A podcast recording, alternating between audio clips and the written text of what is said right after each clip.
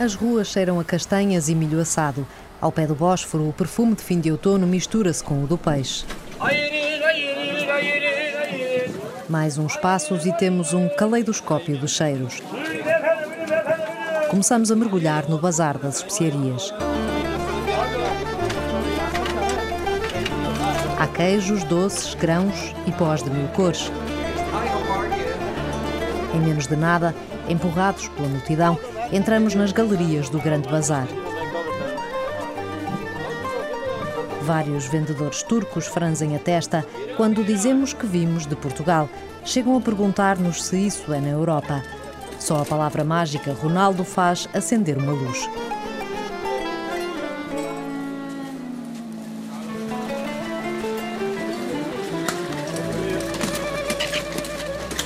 O mesmo acontece com boa parte dos que procuram refúgio na Turquia. Para muitos, a primeira vez que ouvem falar de Portugal é no gabinete do Alto Comissariado das Nações Unidas para os Refugiados, quando lhes propõem que sejam reinstalados no outro canto da Europa. Para Rateb Dabá, o imaginário da cultura portuguesa começou a desenhar-se quando o resto da família chegou a Lisboa. Before my family Antes da minha família ir, vou ser sincero, não sabia nada sobre Portugal. Mas quando chegaram, encontraram pessoas fantásticas lá. Ninguém os trata como refugiados, mas como seres humanos normais. E não querem mais nada do que isso. Quase toda a família de Rateb trabalha no Mesa, o restaurante sírio que abriu há alguns meses em Lisboa. Rateb está em Istambul e não os vê há cinco anos. Gosto de bacalhau. Ela gosta de bacalhau, eu não. Sentado na sala de casa com a mulher e o filho, Rateb está de olhos colados no telemóvel a ver o irmão e a mãe na reportagem da Renascença sobre o restaurante. They seems very happy. Está na Turquia há três anos. Foi o primeiro da família a sair de Damasco em 2012, quando completou 18 anos. O resto da família saiu alguns meses depois, quando um bombardeamento lhes roubou a casa. Fugiram para o Egito e três anos depois foram reinstalados em Portugal. Quando vimos uma pequena luz daquele lado, de Portugal, quando a minha família lá chegou, começámos a pensar nisso todos os dias. Quando é que saímos daqui e vamos para Portugal? Sonhamos com isso neste momento. Ao lado de Ratep está sentada uma jovem mulher de longos caracóis cor de mel. Dania está ansiosa por sair da Turquia. Desde que um país me respeite, que me trate como um ser humano, que trate o meu filho como uma pessoa com direitos e que eu saiba que ele terá um bom futuro, que eu possa alcançar os sonhos que não consegui alcançar no meu país, não tenho nenhum problema. Pelo contrário, gostaria de ir para lá, mesmo que não tivesse familiares lá. Estão ambos à espera de saber se podem ser reinstalados em Portugal. Receberam em outubro uma primeira chamada do Acnur, o Alto Comissariado da ONU para os Refugiados, e tiveram depois uma entrevista presencial. Terá de acontecer uma segunda entrevista se o processo seguir em frente. Só os casos mais vulneráveis são selecionados, menos de 1% dos refugiados que estão na Turquia. Não há garantias de que o caso de Rateb avance, nem que Portugal seja o seu destino. Não podem fazer mais nada a não ser aguardar a preciosa chamada enquanto tentam sobreviver em Istambul. Aqui não há poupança possível ao final do mês. Trabalhas para viver, só para pagar a renda, as contas e para comer. E nem sequer de uma forma boa, só mesmo para sobreviver. E este aqui também precisa de muitos cuidados. Also this one, we need a lot of care. care. Dania tem 23 anos, Rateb tem 24. Nunca sentiram tanto a falta de uma rede familiar como no último ano, quando nasceu Imad.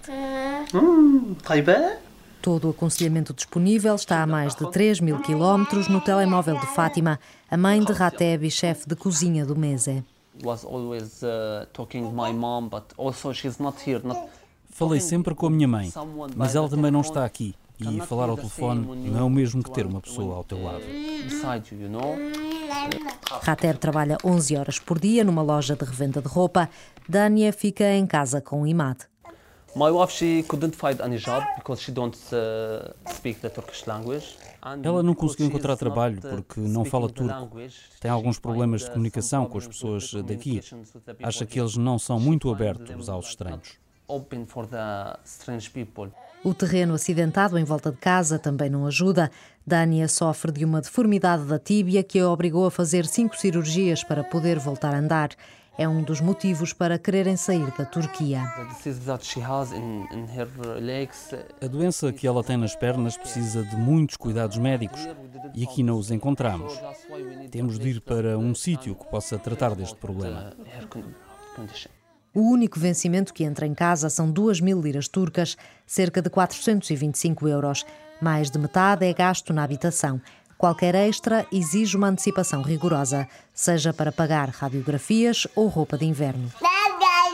O pequeno Imad rodopia pela sala a tentar agarrar as câmaras e microfones que de repente lhe invadiram o espaço.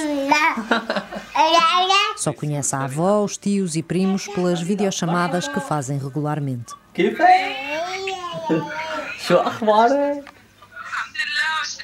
É a única forma de enganar a distância.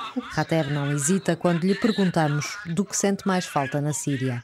It's like being with my family, no? Uh, my father did with in this war. Uh, Estar com a minha família. O meu pai morreu nesta guerra. Mataram-no. Não sabemos porquê até agora. Simplesmente uh, levaram-no da nossa casa para outra casa e deram-lhe um tiro na nuca. Sinto falta de estar sentado com a minha família, com o meu pai, a minha mãe, os meus irmãos e as minhas irmãs. Se calhar não valorizávamos muito naquela altura, mas agora tenho muitas saudades disso.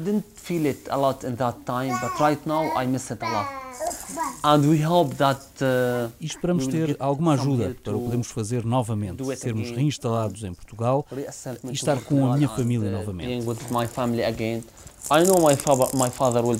Sei que vai faltar o meu pai, mas pelo menos terei ainda a minha mãe, os meus irmãos e irmãs. É do que sinto mais falta da Síria.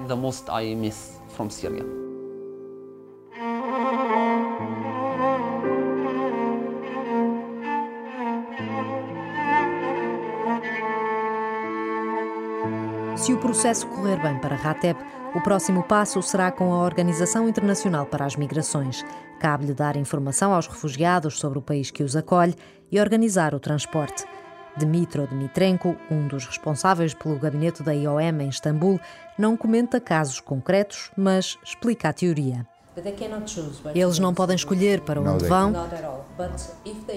mas se indicarem preferências, isso será tido em conta, mas eles não escolhem. Depende sempre do que o Acnur disser e no que o país de reinstalação disser também, infelizmente.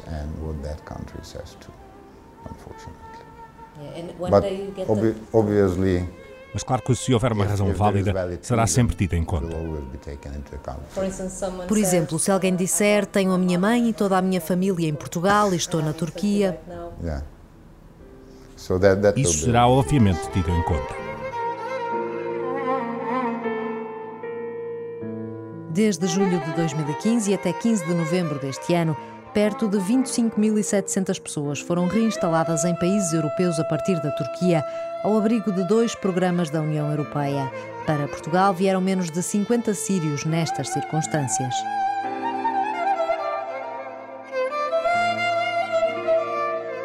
As dificuldades da família Dabá têm incontáveis réplicas por toda a Turquia, o país que acolhe mais refugiados em todo o mundo.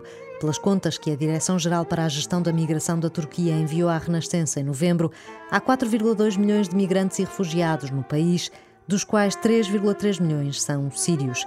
Menos de 8% estão nos campos de acolhimento que se concentram no sudeste do país, mais perto da fronteira com a Síria. Hoje, seis anos depois do início do conflito, a esmagadora maioria dos que fugiram vive entre a população turca, sobretudo nas áreas urbanas. Não podem obter o estatuto de refugiado, só acessível na Turquia a cidadãos com origem no continente europeu, e gozam antes de uma proteção temporária no país.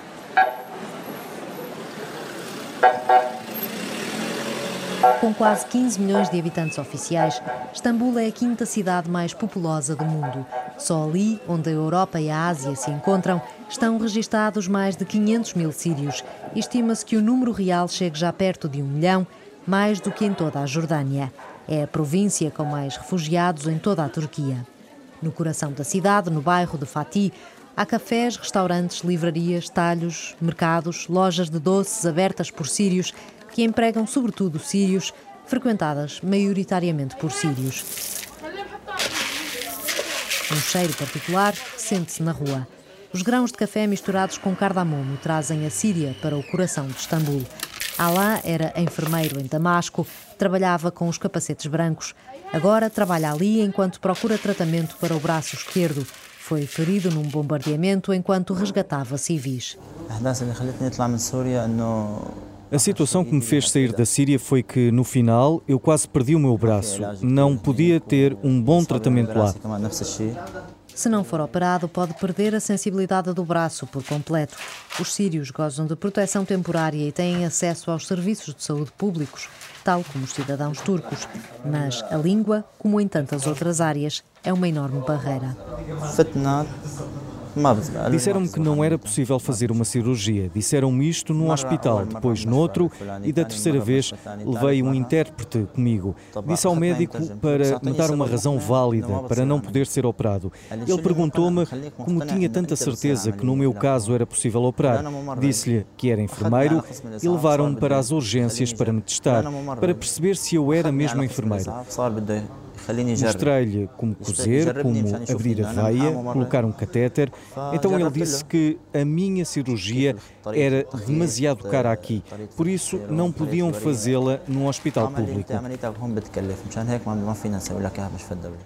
Começou então a tentar arranjar forma de ir para a Europa. Tentei procurar o gabinete de asilo, mas não consegui. E depois começaram a manipular-me, a dizer-me que podiam ajudar-me a ir desde que eu pagasse. Alá está convencido de que só pode ter acesso aos programas da ONU se pagar. Não é caso único, lamenta Dmitro Dmitrenko, da Organização Internacional para as Migrações de Istambul. Apesar de não estarem ligados a nenhuma agência da ONU, fingem estar, sobretudo nas redes sociais. Dizem, és sírio, queres ir para Portugal ou para a Alemanha, pagas-me 5 mil euros e eu trato disso. E algumas pessoas pagam. Estamos a tentar fazer o que podemos para alertar os refugiados que todos os serviços são gratuitos. Mas nem todos os refugiados estão na Turquia de olhos postos na Europa. Muitos estão num polo oposto, com a vida em suspenso, à espera de poder regressar à Síria. Há mesmo quem abdique de estar perto da família mais próxima para não correr o risco de não voltar. Rani al-Medlis participou nos protestos contra o regime sírio, esteve presa e acabou por ter de fugir do país com os filhos, um jovem de 28 anos e uma rapariga de 24. Eles decidiram ir para a Alemanha. Rania decidiu ficar na Turquia. Quero voltar à Síria. Oxalá regressemos em breve. Aqui sentes que ainda estás muito próximo e que podes fazer alguma coisa. Não quero que a distância seja longa, porque a vida pode afastar-me em termos de educação na Europa. E a aprender e trabalhar e o regresso podia ficar adiado. Eu não quero demorar. Quero regressar à minha casa e os meus filhos também. Os que colocam a vida em espera, como Rania, não têm a intenção de se integrar na sociedade turca.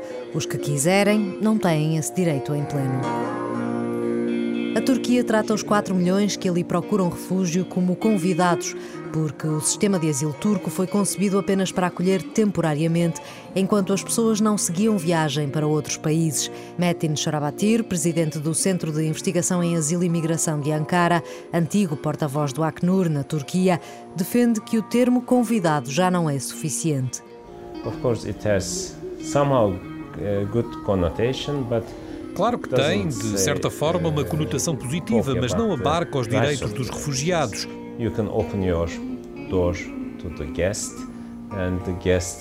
Se abrirmos a porta a um convidado, ele deve aceitar o que quer que o anfitrião ofereça. Ser convidado deveria ser apenas por um período de tempo limitado. being a guest should have a limited time. A União Europeia colocou quase 3 mil milhões de euros de ajuda financeira no terreno, como estabelecido no acordo que fez com a Turquia em 2016, e uma segunda tranche do mesmo valor deverá estar a caminho. Metin Sharabatir defende que agora é tempo de os dois lados se juntarem novamente e redefinirem soluções que permitam aos refugiados não apenas sobreviver na Turquia, mas perspectivar um futuro no país. kimseler yaroy yaroy yaroy Gel gizli gizli. Gel